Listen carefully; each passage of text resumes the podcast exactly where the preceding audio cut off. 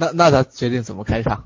就直接开始吧。好好好，先说说那个，咱说一下恒大那场球吧。看没看？我没看上半场。你没看上半场什么？那场全场我看了。今天巴萨对皇巴萨对皇马，特意拿出来又看了第二遍。说说恒大那个球吧，你看了感觉怎么样？我感觉这场比赛恒大的战术被对方掐的比了，全场比赛基本没有怎么看得着穆里奇，就招牌式的那种拿球一对一，让基本没有看得到，一次都没有。而且这样觉得，啊，你接着说。而且这样觉得恒大的这个，特别是穆里奇，这场比赛值得一说，因为对方的这个右后卫一直攻的。就助攻幅度其实也算比较大，特别是下半场。而穆里奇这场比赛总是感觉很紧呐，是自信心不足还是还是怎么回事的？这场比赛穆里奇不管从拿球还是打都有点问题，甚至这场比赛我一直觉得郜林这边就是恒大的这个右路的进攻要比左路犀利很多。这一场，郜林还进一个球吧？那个啊，那个球另说，这个总感觉运气成分比较大。你看的是哪个台？你看的是 CCTV 五的吧？对，我看的 CCTV 五的。对，我就对解说人特别大。解说朱指导的解说实在是这个声情并茂啊。朱指导由于可能文化水平不高，估计搞体育去了，表达自己感情的时候只能靠调节音量来。这个，我感觉。其其实主要是为了和段轩搭配的比较协调一些，我觉得是这样的，要不然。搞一个特别理性的这个解说嘉宾，像徐阳在那里一定会冷场的。嗯，第二回合你觉得怎么样啊？第二回合恒大主场，鉴于恒大今年主场亚冠全胜的表现，基本我觉得夺冠问题不大。是，但是我觉得两个队实力是接近的，没有大家之前的那就一定赢了，实力差距那么。这两个队实力挺接近。而且这场比赛其实这个首尔 FC 的主力右边后卫车杜里啊。这场比赛因为停赛没有上，下一场比赛如果车杜里打先发了之后，车杜里这个助攻能力啊，对恒大特别的左边卫孙祥，这个估计会要被压制一下。F 哥，车杜里之前在在德甲踢是吧？对他以前在法兰克福踢前锋。好吧，恒大这场就这样吧，看第二回合踢完之后，下面就说一下加德比这个事情。嗯。呃，作为数数，你是数据帝哦。对啊。刚才在查资料的时候，亮点票什么亮点是哪？呃，欧洲五大联赛每个国家的国家德比，你都知道是哪个队对哪个队吗？啊，这个这个都没问题。我问一下你啊，意大利你肯定知道吧？对啊，国米对尤文图斯。西班牙这个就不说。阿根廷知道是哪个吗？河床对博卡青年。那个苏格兰知道吗？这个当然就是格拉斯哥流浪者和凯尔特人同城德比啊。哦。我有个朋友现在正在格拉斯哥呢。哎，他说这个啊不过说到苏格兰，现在好像苏格兰国家德比没有了吧？格拉斯哥流浪者现在应该在踢苏丙联赛吧？啊，已经就剩凯尔特人一个队。对，格拉斯哥流浪者因为财政问题，俱乐部破产，强制被降到了应该是苏丙，按照咱这个排序第四级联赛嘛。啊，苏超、苏苏，法国的国家德比呢？法国国家德比。这个里昂对巴黎圣日耳曼吗？哎，里昂对马赛应该是。对，是马赛对巴黎圣日耳曼。嗯，马赛对巴黎圣日耳曼。对。嗯。葡萄牙呢？波尔图对本菲卡。数据。这个这个，对这个葡萄牙联赛很有意思啊。葡萄牙联赛上个赛季我没记错的话，哎，应该是上上个赛季，就博阿斯还在。上上个赛季我没记错，应该是这个整个赛季波尔图是一个赛季不败。呃，然后最后夺冠，然后本菲卡是就输就输波尔图一场，然后第二。好吧，说一下昨天的国家队，先说一下你有什么感觉？感昨天国家德比，我感觉整体来说，巴萨今年的变化非常非常大。今年巴萨把两个边路，特别是下半场把小法换桑切斯之后，梅西挪到中路之后，这个两条边。就是打皇马的内部，这个效果非常明显。特别后来皇那个桑切斯还进了一个球。整体来说，今年皇巴萨整体的出球速度特别像快，特别快，而且整体不像去年横向传球很多。今年拿着球之后，特别是中场拿球之后，第一时间就像他的向前的这个纵向传球非常非常多。这一点就是把皇马之前的那个战术部署，皇马之前打巴萨就是拼命的压缩中场三条线，拉得很近来压缩巴萨的这个中场这个空间，而巴萨现在根本不在中场缠斗，拿球之后第一时间打皇马的这是个身后，效果相当明显。今天我看到个数据啊，嗯，巴萨这个赛季就是马蒂诺来了之后，在场均传球次数比上个赛季下降了呃接近五十次，但是场均就是过人次数，嗯，说巴萨。现在打得更加快速和简单了一些。对，我这儿还有个数据，这个是前两天看到的数据。现在全欧洲场均控球率第一的是拜仁慕尼黑，包括现在拜仁慕尼黑最近一段时间就是把德甲各种的这个单场的传球总次数啊，这个记录给刷爆了。就是瓜迪奥拉体系从班牙又带到德国。对对对。还有呢，皇马呢？皇马昨天其实上半场他排出那个三前锋那个那个阵型有点看不懂，就是贝尔、迪瓦利亚和 C 罗的那个阵型。下半场特别是把这个贝尔换下，换上本泽马之后，就效果明显就好了很多。不明白这个首发为什么他这么安排，是不是考虑到这个两个亿这个关系？而且皇马现在很乱呢，最后下半场竟然是由马塞洛当队长，这个有点奇怪。皇马十年换了十一呃换了十个。教练还是没拿着欧冠。对啊，零二年拿了俱乐部第九个欧冠之后，整整这么多欧冠都没拿。皇马特别是从弗洛伦蒂诺上台之后，他的建队思路一直就很凌乱。我觉得吧，看那是昨天那场球，我觉得马蒂诺倒是证明了他造的还有对对马蒂诺几次换人很很精准。对，还有他排兵布阵上来看，他对更衣室的控制还是他昨天。呃，一个是梅西这个点的变动，大家都以为佩德罗会首发，西肯定还是会打中路。但是小法首发打中路之后，把梅西放到右路，放到右路的意思，我觉得可能是为了，说是是马塞洛的助攻，因为他主攻点就已经好了，要打内内马尔。对，梅西做很大牺牲，每天抢断七次创了记录了。对，昨天梅老板很拼的，梅老板中前场的逼抢确实很凶狠，他的上半场。对，而且。嗯，马丁诺他也看出来左会这边那个叫嗯，那个那个新人卡卡瓦哈尔，呃对，卡瓦哈尔，卡瓦哈尔比较弱，然后内马尔单打他应该不成问题。可能内马尔那个球不是穿对对对，内马尔那个球打的确实好，穿了两个人的裆。然后下半场两个换人上去就进。对，桑切斯确实很奏效那个换人。然后我觉得这场吧。马蒂诺是证明了他，还有他能把梅西让梅西在这么重要的一场比赛做一进攻点，他对更衣室的控制好的。然后之前不是还把梅西中途换了吗？对对对，其实皇马那边呢换了，我估计是不是那个俱乐部要求在这种比赛必须把贝尔？我觉得有这个可能。怎么开怎么开头呢？啊，朴哥。这个巴萨最新的一场比赛都踢完了。那就一会儿连着一块儿说。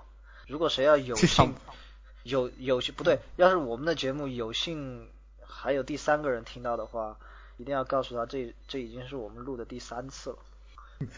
可以可以可以放到款爷听一下，咱们明天我可以在微信朋友圈转出下载链接。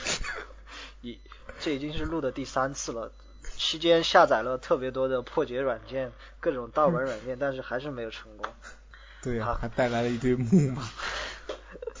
呃，国家德比吧，朴哥，你先说一下整个国家德比有什么感觉？特别大的感觉，总体上的感觉。感觉比前两年是呃节奏快了很多。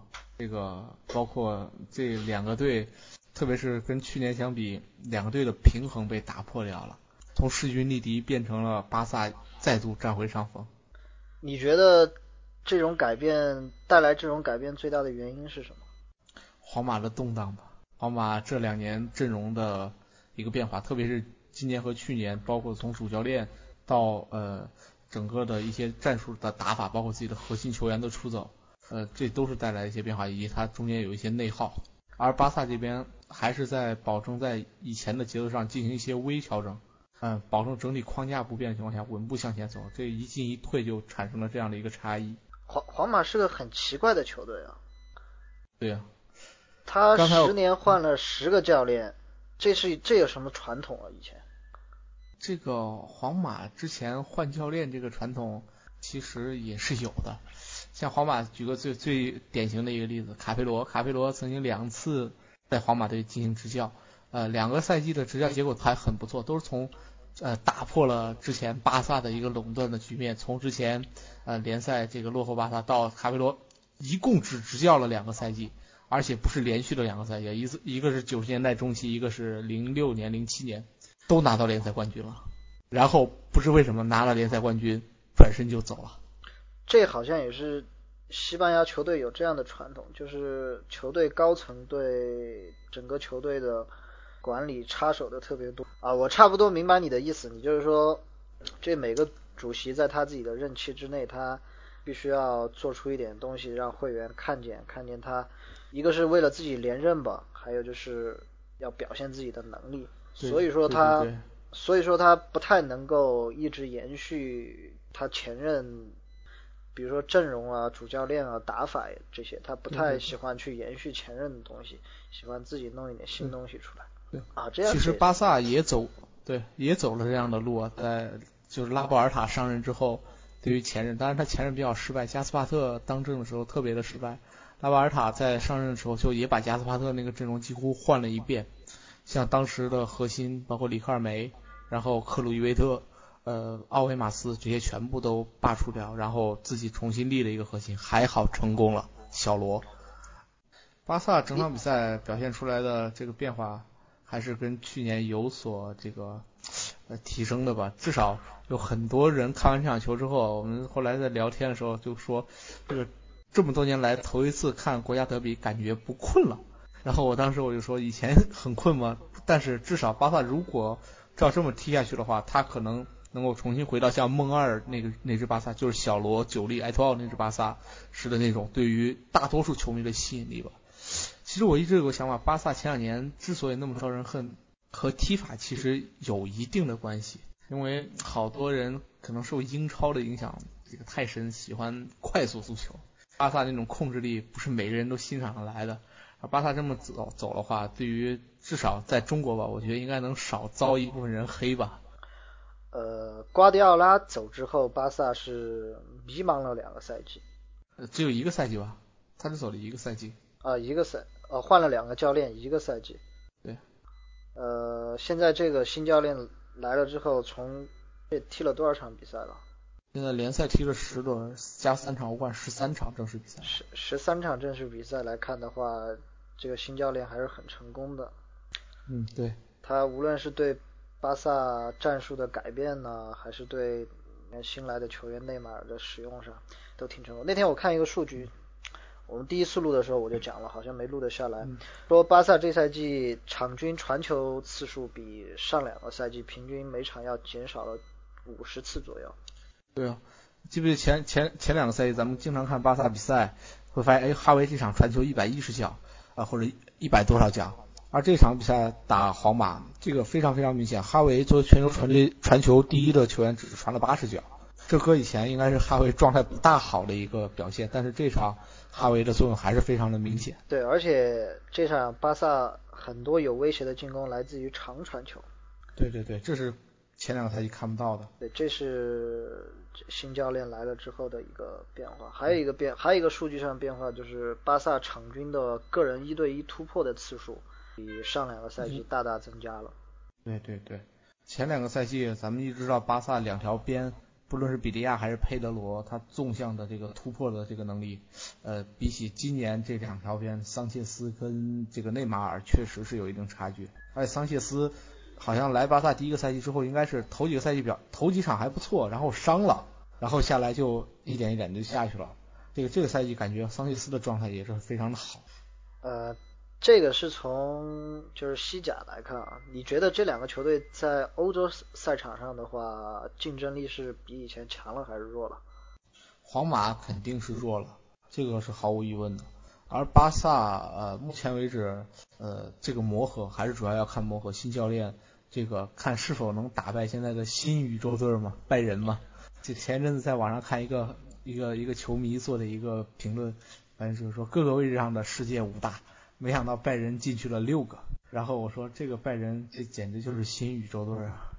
反正从米对米兰那场比赛啊，不知道是不是他巴萨有意留力还是怎么样？反正从对米兰这场球来看的话，巴萨的我觉得在欧洲赛场上的竞争力是比至少是比瓜迪奥拉时期弱了，而且是弱了不少。对对对，不过说实话啊，这个巴萨在圣西罗这块场地上。这个这么多年来就就没怎么，对，就没怎么踢好。可能是那个球场草皮那个 质量太差，我看那。没主要主要名字起的好，圣西罗嘛。哎，今天我看了一段，说到西罗，今天我看了一段，嗯，那网友给西罗做的视频，就做西罗很温情的一些画面，我觉得挺有意思的，微博上可以去找找。确实很有明星范儿。不过，哎，最你这看那个视频了吗？这个布拉特最近。黑西罗，黑西罗捧梅西的这个呃这个视频看了吗？布拉特去牛津做去牛津做一个访谈，然后说他非常喜欢梅西这样的球员，然后比较低调踏实，而不像某些球员这个在场简觉得自己就是一个明星，比较浮躁，然后就做了西罗非常经典的那个把头发往后抹的那个招牌的动作，还站了起来，然后后来这个西罗的球迷特别愤怒。然后这个直接这个要求布拉特道歉，后来布拉特也在自己的这个官方推特上也确实发了一个道歉的一个新闻，这个很有意思啊，这个。但是这个新闻最大的嗯最大的一个问题就是呃其实 C 罗呃这个 C 罗粉们生气的倒是不多，最开心的是谁你知道吗？梅西黑，各大这个 各大梅西黑说你看。国际足联主席都那么喜欢梅西，这好了，梅西又多了一个干爹，今年金球可以不要玩了。梅西五连冠啊！呃，还是说国家德比上，C 罗和梅西这已经是多少年了？第几年了？在国家德比？C 罗零零零九零九年转会啊，然后到现在。对。其实 C 罗，呃，抛开别的不说，喜不喜欢他的长相，喜不喜欢他踢球的风格，光从他足球的能力上来讲。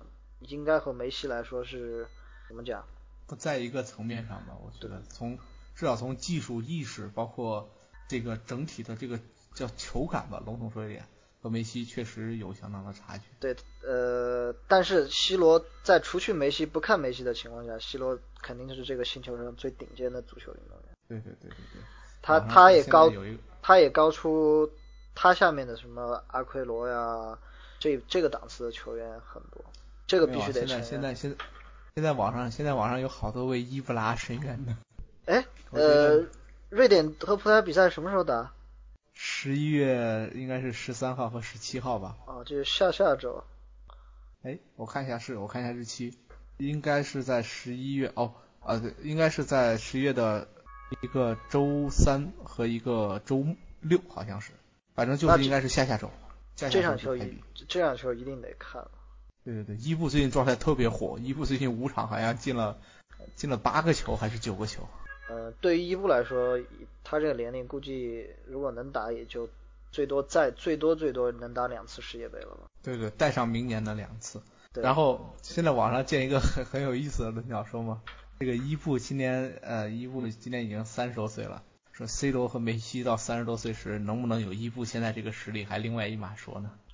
当时伊布说回巴萨，伊布离开巴萨，现在看来啊，当时因为消息不多，现在慢慢的消息有各方面的小道消息也好，官方消息爆出来也好，确实和梅西的关系很大，这个不得不说。对对对，他把梅西中路的空间给大大挤压了，因为伊布踢不了边路，他只能踢那个位置。而且梅西绝对是个球霸。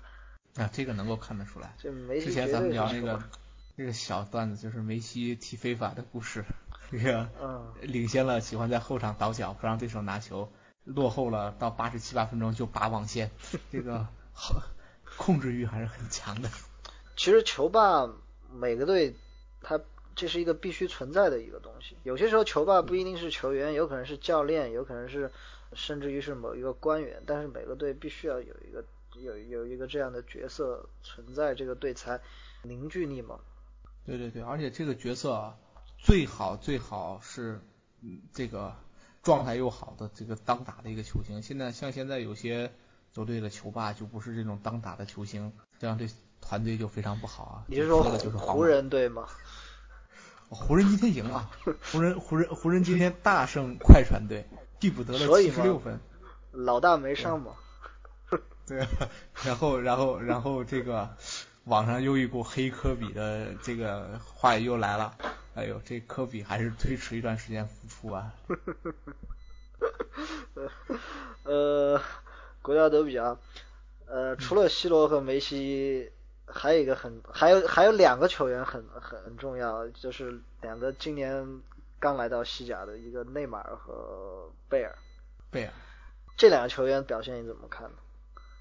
这两个球员啊，首先大家说一个，这个非法一四里面啊，最强的两个球员，一个是梅西，一个是 C 罗，第三强的是谁？第三强的是内马尔。内马尔是整个非法给的综评给的第三强了，给到了综合评价是九十一。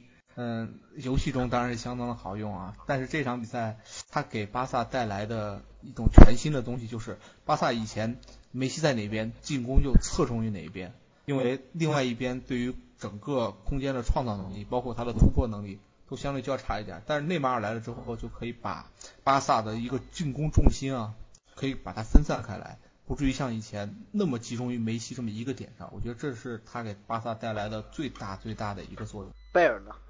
嗯，贝尔，关于贝尔没什么好说的，除了这个好好把自己腰先看好了再说。我看网上球迷讲的嘛，是巴萨是什么两翼齐飞。对，呃，皇马是两亿起飞，嗯，还是两亿起飞，巴萨是两，皇马的两亿起飞是一亿一亿两亿的亿的那个亿，对，亿，哎，这个单位数字。从球员就是说球员的配置上来讲，我当时呃皇马买贝尔的时候，我就觉得挺奇怪的，不知道我为什么要做这个交易。从那个球员功能上来讲啊，当然如果说。贝尔靠他英俊的相貌，特别是在中国喜闻乐见的一个形象，如果能很有很大的市场价值，这个另说。但是从功能上来讲，贝尔其实也就和我觉得啊在皇马这种球队，他也就是和迪玛利亚差不多的一个一个作用。对对对，前两天看了一篇文章啊，对这个贝尔和 C 罗到皇马进行了一番对比，他们都是上一个赛季的这个英超最佳球员。但是这个区别就是，C 罗在去皇马之前已经是金球奖获得者，然后拿过欧冠，什么呃各呃世界杯也进了四强，这个欧洲杯也进了决赛，呃各大场面都见过了，连着两年打欧冠决赛。而贝尔则不同，贝尔这么多年以来就打过一次欧冠，呃当然那次他就火了，他打过米帽子戏法等等等等等，他还没有打过欧洲杯，没有打过世界杯，他是没有一个经过大赛历练过的球员，这一点就是。呃，值得商榷的。对于一个没有参加过任何最顶级赛事，特别是杯赛这样的这种锻炼的话，这样的球员是否值得花一个亿去购买？这个确实有点这个搞面子工程的这个意思。这就回到你刚开始说的那个马主席要搞政绩工程，关键是为了贝尔把厄齐尔给卖了。对对对，他为了平衡财政，这一点确实伤害特别大。没想到把厄齐尔卖了之后，阿隆索的受伤导致皇马现在的中场完全是混乱的一个。如果他当时卖的是，嗯，迪玛利亚啊，伊瓜因加本泽马，我觉得这个还可以接受，或者是迪玛利亚加伊瓜因还可以接受。但是卖掉伊瓜因对厄齐啊，但是如果卖掉本泽马加伊瓜因，皇马又没有中锋啊，C 罗是不愿意踢中间的。啊，内马尔呢？内马尔怎么看？不要再黑贝尔了，贝尔已经很不高兴了这段时间。内对啊，内马尔已经说过了，他给巴萨带来一种全新的一个格局，就是。你觉得五千万值吗？超值，超值。最近都托雷斯，托雷斯都可以卖五千多万，他凭别说了，托雷斯，托雷斯斯上一场表现的可好了。哎，托雷斯最近有点回火的意思啊，状态确实恢复的不错。那天我看那场球，就是托呃打曼城那场球嘛，托雷斯不是上来一个单刀不进嘛，我说我操。对对对。怎么又这样？结果结果结果后面大爆发。对，结果后面大爆发。但是托雷斯，其实说到托雷斯有一点很有意思，托雷斯今年状态这么好，为什么？因为世界杯要到了，托雷斯要证明自己去世界杯打主力。就在昨天，迭戈科斯塔说了，我要进西班牙国家队。哎，已经宣布了。估计要郁吗？呃，他对外呃对外说，我选择西班牙。啊，这是个正确的选择。西班牙历来就没有什么好中锋，他要是能保持状态的话，怎么也得用十年。对对，呃啊，十年夸张一点，他这种踢法的中锋五五六年是没什么问题的，因为他这种中中锋身体一旦衰落，就很快就下去了。他这个赛季是很猛，不知道皇马有没有看上他？嗯，不一定买得起。你看最近，呃，那个马竞卖出去的当家中锋啊，从托雷斯开始往后数，托雷斯、阿奎罗，然后下来法尔考，还有还有什么亮点没有？国家德比亮点对，给你说。啊，巴萨传球最多是哈维，我刚才说过了，你可以猜一下皇马传球最多是谁？猜前两名，绝对想象不到。赫迪拉和赫迪拉和伊玛利亚，瓦拉内，皇马的呃一个中卫，传球第二名的是佩达什，佩佩。皇马的两大中卫啊，是上一场比赛当中传球最多的两个，两个加在一块儿跟哈维差不多多。这说明皇马以前皇马传球也少。但是出现一个问题，就以前皇马传球，大家都知道，一看皇马传球最多的哈维阿隆索，对对对，阿隆索，要要要不然就是皇马的那个边锋，要不然就迪玛利亚，要不然就是厄齐尔。对，这场比赛皇马传球最多两个球员往后走了，说明皇马这场比赛他的战术就有了问题，他把后防线推得太靠前之后，你想想让这样的球员传出那么多那么多脚的传球，肯定是肯定是有问题的，大把球权都被浪费掉了。对对对。说明，而确实皇马中场还是需要一个能够拿球、能够组织调度的人。就看阿隆索回来吧，阿隆索回来还是皇马应该还是挺有竞争力的。加上伊斯科，但是，啊，对，但是哎呀，很奇怪，伊斯科这场一分钟都没有打。但是阿隆索据说不续约了，这个赛季结束之后合同就到期，他自由转会。为什么呢？嗯，阿隆索主动放弃续约。那皇马又得又得花重金去给。为他寻寻找一个替代者了。目前为止有合适的阿隆索替代者吗？全欧洲范围去看啊，目前为止有合适的阿隆索的替代者吗？这个具备阿隆索那样的扫荡能力，以及这个阿隆索这样的一个中长传的一个组织调度，包括演技，你都找不出第二个。其实阿隆索长得挺帅的。对对对，还是文艺青年。对对对对对。呃，这场有还有一个看点啊，拉莫斯。对对对，队长。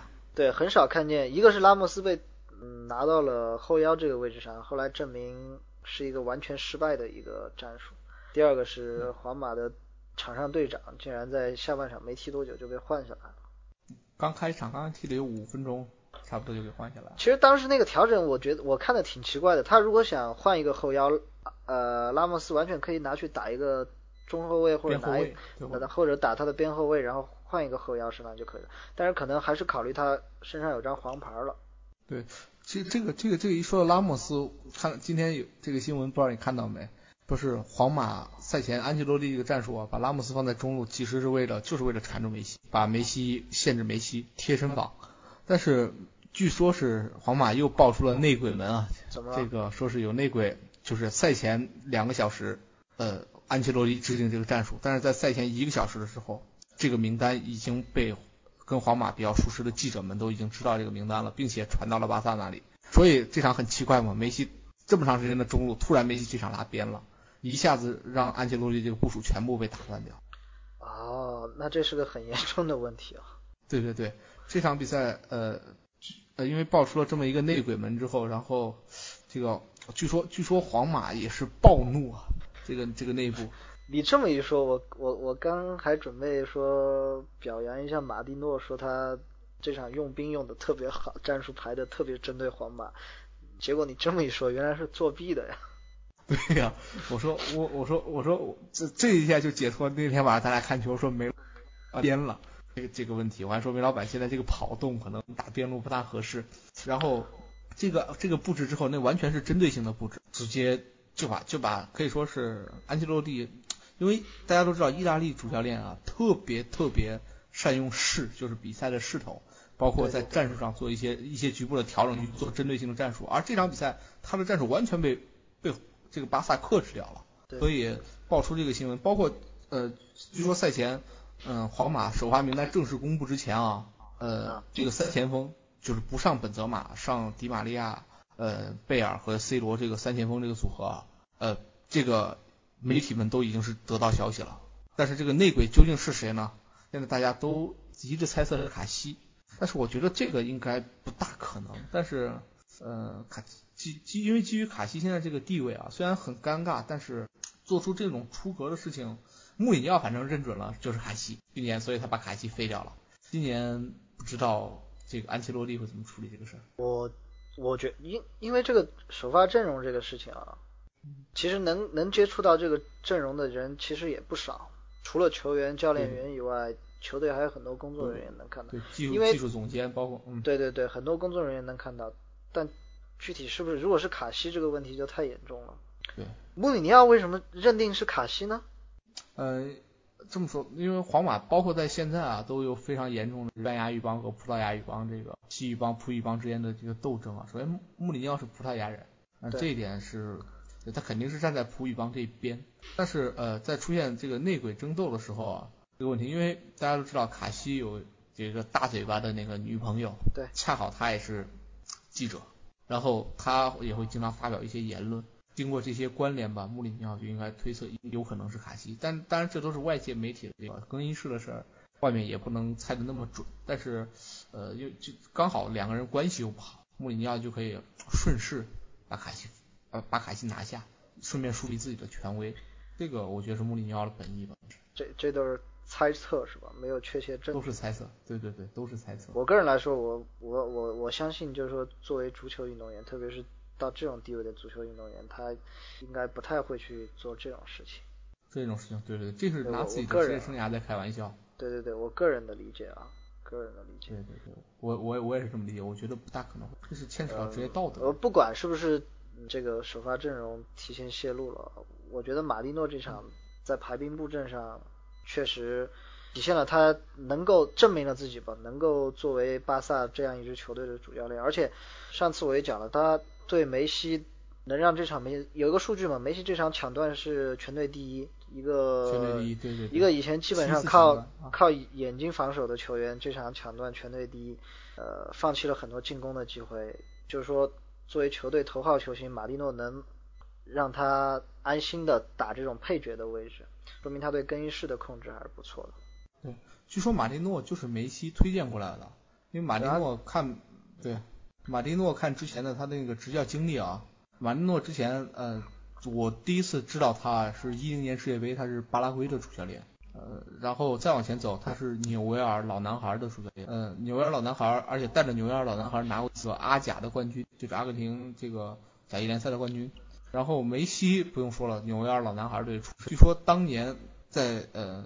之呃，梅西回阿根廷的时候就有过一些接触，是当时嗯媒体都说嘛，马蒂诺是梅西推荐过来的。对对对对对。当时还特别担心，大家还特别担心说，这教练都是梅西选的了，以后他这个球霸的地位就不可动摇了，想弄走谁就弄走谁了。不过现在看来配合的还挺默契的。从上那场联赛，马蒂诺提前把梅西换下，梅西不是不开心的嘛？对对对。这个看出来就是说，马蒂诺在梅西面前。至少说是能管得住梅西吧？对对，还是有一定的权威在那个地方。对对对，有一定的权威在那个地方。巴萨这场表现，你你觉得有不好的地方吗？呃，还是有，他的那个后防线，特别是对于高球的控制啊，就是第一点的这个太过于依赖皮克了。我觉得巴萨，呃，这场联赛，呃呃，我没有看最新的一场，呃，据说是普亚尔复出了，打了先发。但是呃，普约尔复出，对对对，普约尔复出打了先发。呃，如果有普约尔，如果能保持状态的普约尔和皮克搭档，这还是比较稳的一种后防组合。但是普约尔毕竟年龄放在这里，呃，巴萨确实确实该要进补一个一一流的中后卫了。我今天下午看了录像了，昨天晚上那场比赛的录像，普约尔状态只有他巅峰时期的一半不到吧，就明显能看出。转身啊，回追啊，身体力量这些差太远了，比他巅峰的时候。不过普约尔在转身能力、回追，包括他这个落点判断以及弹跳，如果特别是他这种后卫啊，就跟卡纳瓦罗一样，卡纳瓦罗把自己的所有的巅峰都留在零年世界杯之后，特别是过了零八年欧洲杯之后那两年，他三十六岁了嘛，然后自己零八、零九、一零这三年，这简直就是灾难性的。普约尔也差不多到这个年龄了。所以他们这种类型的后卫，身体身体能力一旦下滑，而且是普约尔做的是膝盖手术是吧？对对对，膝盖手术。我最近膝盖就伤了，我深刻的感觉到，这个膝盖要是有一点不舒服的话，你踢球的时候该有多多么的痛苦。是发不上力。对，发呃，一个是自己不敢发力，发不上力。其实，呃，你平时走路也没什么感觉，就是感觉有膝盖有些发酸，有些发紧。但是，一旦你要做，比如说蹬地啊、变向啊这些动作的时候，你就明显能感觉到，一个是心心里就下意识的不敢去发力，还有一个就是确实发不上力，影响特别大。特特特别是对普约尔这种，他以前本来就是靠力量、靠爆发力啊这种来踢球的球员。影响特别大，对，所以巴萨据说今年冬季要进补中后卫，看一下，咱们看一下，据说看上了一个 FM 这个综合评定这个潜力评定负十的一个小妖，这个看着冬季他怎么这个马蒂诺怎么进自己的这个阵容上调整。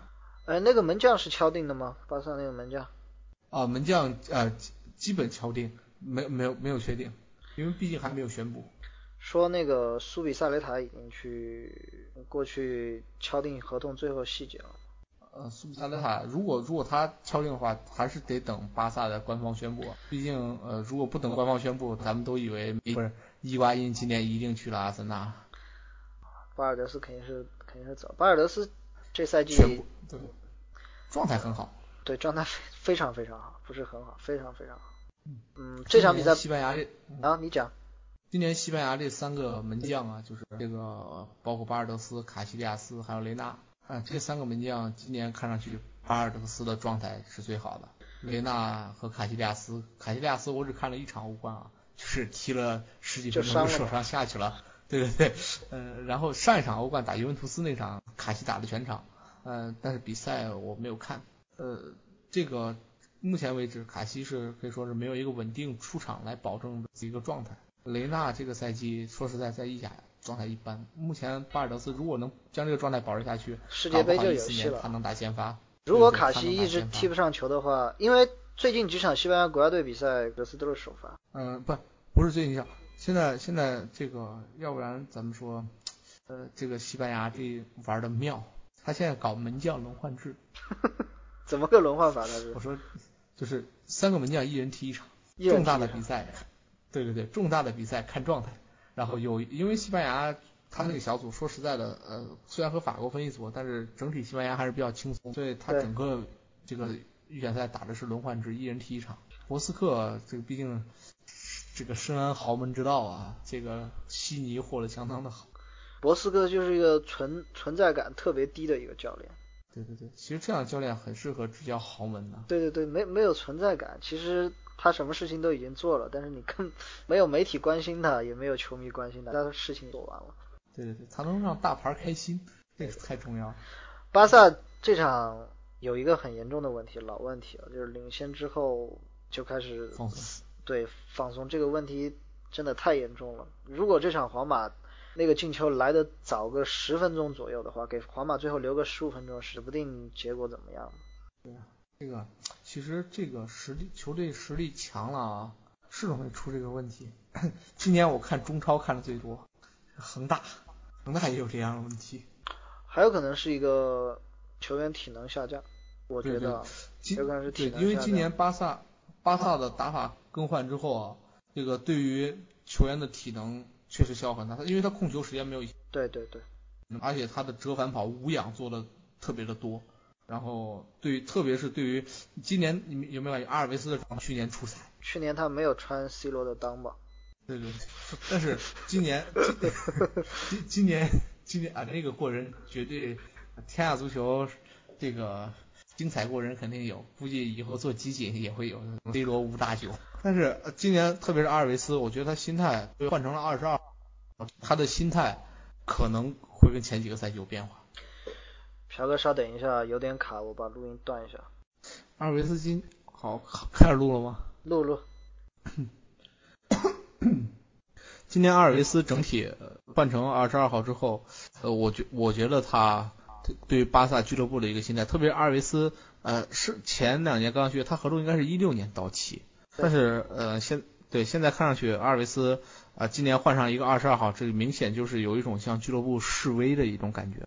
呃，我我我有一种感觉啊，如果巴萨能找到一个相对靠谱的替代者的话，即使没有巴尔德斯这么强的能力啊，我觉得巴尔德斯很有可能要被清洗在下一步。阿尔维斯。对，阿尔维斯，阿尔维斯，对，很有可能要被清洗掉。呃，你是从这个这个这个层面啊，感情层面来来分析他这个问题。我觉得他就没有以前抢眼，有一个原因是球队打法改变了，因为现在节奏快了之后，整个巴萨节奏快了之后，攻守的回合数增加了。对，对他的体能要求更高。对他可能以前一场只需要，比如说跑十个来回，做十个冲刺，现在攻守回合数增加之后，可能要求做十五个。这样的话，对他的体能要求就特别高，而且你知道年龄越来越大的球员这种，所以他可能在支撑全场这种高质量的往返跑的时候，他就有问题。从技术上来，我是这样看的。包括像，呃，伊涅斯塔为什么这个赛季，应该说除了这场比赛吧，伊涅斯塔这个赛季除了这场比赛状态都很差。一个问题是他续约的问题，还有一个问题就是可能他不太就。不太能够适应，就是新教练的这种，对对对，这种多回合高速往返的这种打法。他以前伊涅斯塔踢球的风格是，呃，压住对方三十米之后，他拿球之后找到空当，能够做五米到十米的一些很短的一些突破就可以了。现在你看他很多球是，他有些时候都需要拉到中场，因为巴萨在有时候转攻的时候，那个节奏很快的时候，他就需要从自己的半场开始启动，就开始。往对方的半场走，有可能是这样一个问题。因为伊涅斯塔也确实很久没有打过这种快速的这种足球。像巴萨在梦二时期，就是小罗的那个时期，速度也很快，他他的这个这个踢球的这个速率，呃，那个时候小白就不被人看好嘛，所以说那个时候就曾经，呃，网当时当时的网上就疯传这个小白要去皇马，直到后来这个里杰卡尔的下课，瓜迪奥拉上台，才真真正正的把。这个伊涅斯塔啊摆到这么一个次核心的一个位置，但是这样一个踢法，我觉得反倒是把哈维给激活了。哈维这赛季状态很好。对对对，哈维回到了最初的那个状态了，就是。而且他因为，你先讲。啊，你先讲，你先讲。因为哈哈维他现在这种打法，哈维传向前传球的次数多了，横向传球和向后传球的次数少了。这样的话，他出威胁球的可能性就大了。你看上个赛季哈维虽然传球次数多吧，巴萨经常什么刷新，嗯，传球次数的队史记录，但是哈维大部分都是往后啊横传呐，往后啊横传这种传球，但这个赛季他向前传球特别多了。对对对，其实这种踢法给哈维带来的一个好处就是，哈维的跑动距离可能不用像以前那么的多了。对对，他踢的没那么累。对对对。而且节奏快的话，他。也没有，也不会享受那么多贴身盯防的一些机会了。是。嗯，还有呢？你觉得巴萨还有啥缺点没？这场比赛来看的话，这个赛季来看的话，这个赛季巴萨目前为止最明显的就是一个一个是后防线，一个另外一个缺点可能称不上是缺点啊，但是鉴于梅西前两个赛季的状态啊和这个赛季的状态相比，梅西这个点没有前两个赛季强了。那是因为你没看昨天晚上那场比赛。确实没有看。呃，昨天晚上梅西射了十，虽然一个球没进啊，呃，全场好像打门十一次。我看有两个助攻。对，媒体是这样讲的，说梅球王浪射十一脚，惨遭零封。但是我看了新浪新浪新闻吗？我忘记哪个新闻，但是我看了比赛录像之后，我就觉得不对。一般我们说浪射，一般指的是至少是说在禁区外面射门。梅西这十一脚射门。至少有个七八脚吧，都在大禁区和小禁区之间的位置。而且而且而且，我看梅西射门这个成功率很高，就命中门框这个范围内啊。梅西这个十十脚，哎，昨天应该是十一脚打的，有有六脚都打到了，对，打到了这个门框范围以内。刚刚看到这个数据。呃，我觉得是，就他按他这场这个状态和那个比赛进球的欲望来讲，因为他这场比赛他。很多时候刻意的选择一些个人突破对抗啊，不像他之前踢，就是说没有他以前突破射门的欲望那么强了。这样看来，梅西就是他的伤啊，我觉得差不多，他他自啊自我感觉来说，已经恢复的差不多了。嗯，是，毕竟梅西现在也是很谨慎，明年世界杯，这可是他应该是最后一，这个不能说最后一次吧。至少是他在三十岁之前这种黄金年龄啊，在世界杯展现自己实力最好。而且是在南美洲家门口。对对对，虽然是，但是在巴西，在巴西，阿根廷在在巴西拿世界杯更解气啊，对，但是呃难难度，如果他真能在这儿拿世界杯啊，绝对球王了。那天看梅西的那个 Instagram，他就是国家德比第二天，我看他又在家烤肉吃了。对，巴这个阿根廷人就是为什么特别喜欢吃烤肉呢？这点我一直想不通。阿根廷肉好啊，牛肉好。这个对，国米就有说烤肉帮的一说，怎么阿根廷？呃呃，我还我还想说说那个谁。呃，内马尔，内马尔，呃，加上昨天晚上，加上昨天晚上这场的录像，我已经连续看了巴萨近四场比赛了。嗯，呃，其中就有一场是梅西受伤，梅西没上的那场比赛，然后呃，还有就是那个打 AC 米兰打平的那场比赛，还有就是国家队比，还有昨天那场比赛，我觉得内马尔在至少从这几场比赛看，内马尔飞速的在成长。对他内马尔的适应能力啊，确实我觉得很让人这个惊异啊。内马尔，嗯，你先讲，你先讲。内马尔之前之前也是有过这个先例啊，内马尔刚进巴西几场比赛啊，这是头两场表现的都比较一般，但是之后打了几场之后啊，他现在已经是巴西的核心，就瞬间成为了巴西队的核心。这个内马尔，而且呃最最近这个由于这个。赫赫氏人说这内马尔情商很高啊，我最近确实也看了一些内马尔的一些这个新闻啊，确实情商很高。这样的球这样的球员啊，特别是他这个档次的这种球星来说，呃，融入巴萨，我相信不是任何的问题。对，说到他这个情商，我我我反正觉得不是他在技术上或者战术上多么融融入了这个球队，我觉得是他心态上慢慢放开了。对。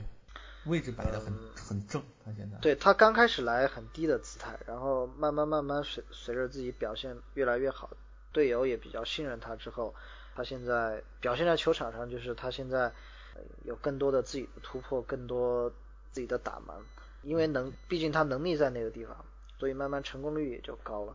所以我觉得他是心态慢慢放开了之后，表现就越来越好。反正总的来说，我也觉得这个五千万。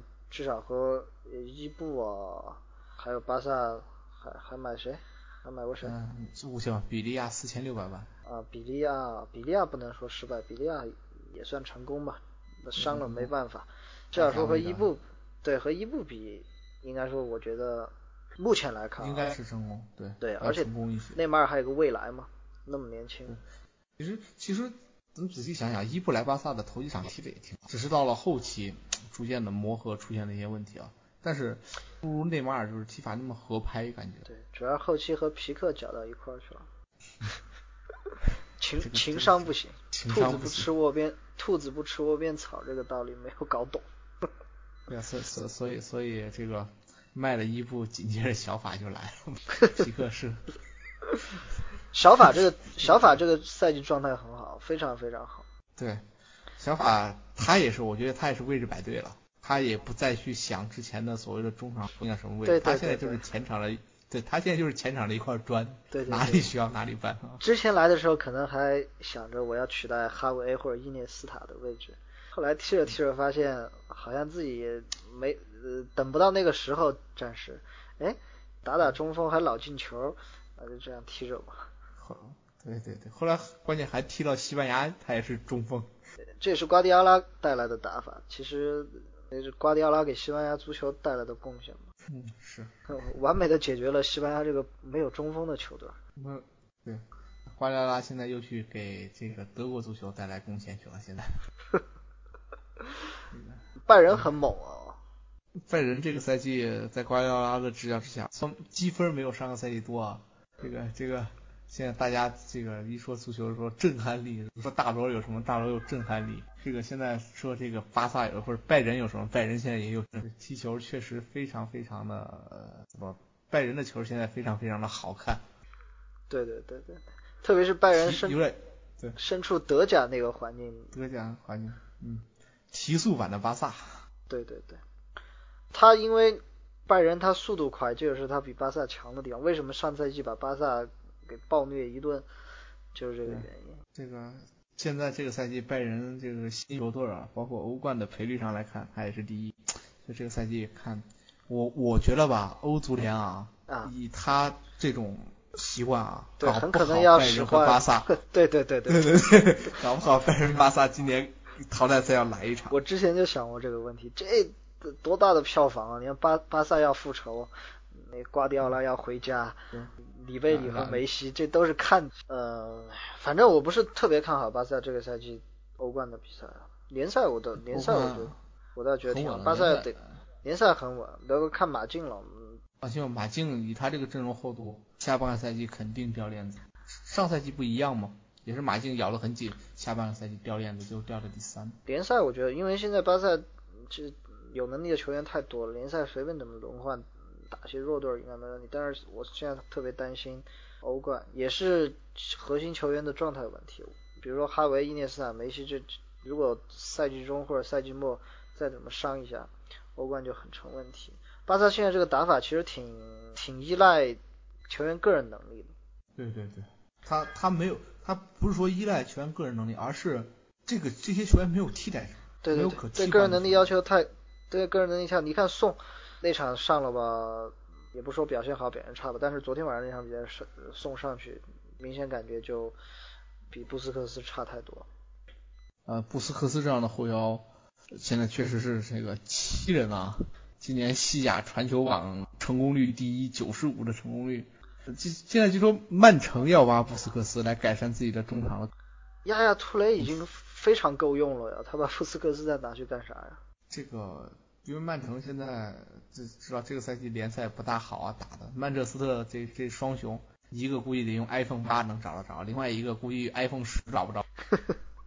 他就是亚亚图雷现在的踢法有点叫技术细腻版的杰拉德的感觉，防守还小法术，小法术嘛，就是说在西甲踢的球员去英超一般都能都能就是至少是说在自己的空间上都能找得非常好，所以他说厄齐尔过去之后应该能不错。对，现在证明了非常不错，现在体型。不过今天早上阿森纳好像输给那个谁了，输给切尔西了。联赛杯，呃，抛开穆里尼奥这个人性格和为人来说，其实，在足球上面，就是足球教练这个技能上面，我是我是挺佩服他的。对，他穆里尼奥是我觉得啊，做到他那个级别的这个教练啊，还能这么拉得下来脸去打这种战术，包括他关键还心理战的运用，对，总是成功。对对，确实是这样。一说到教练技术，想起今天我看到一个一个冷笑话啊。这个很有意思，这个呃，福格森在退退休之前嘛，要选他的继任者，但是由于怕董事会这个从中作梗嘛，所以就请来了阿拉丁神灯，然后把阿拉丁这个灯神请出来之后嘛，就说神灯啊，你帮着完成一个愿望，我希望我的继任者是 Mourinho，希望是 Mourinho，然后神灯说，哦，Mourinho 有很多叫 Mourinho 的，你到底是想要哪一个？是呃，这个怎么拼呢？然后这个福格森苏格兰人说了半天听不清楚，说就是皇马的那个穆里尼奥。然后那个灯神就说，哦，那是不是这么拼啊？M O。然后由于老头太激动了，直接说 Yes，然后就变成了 Mo Yes。好吧，小哥，那就这样，第一期节目就在在你这个 特别二的冷笑话。和特别烂的英语口语里面结束吧。OK，好吧，我停了啊。停了，停了，停了。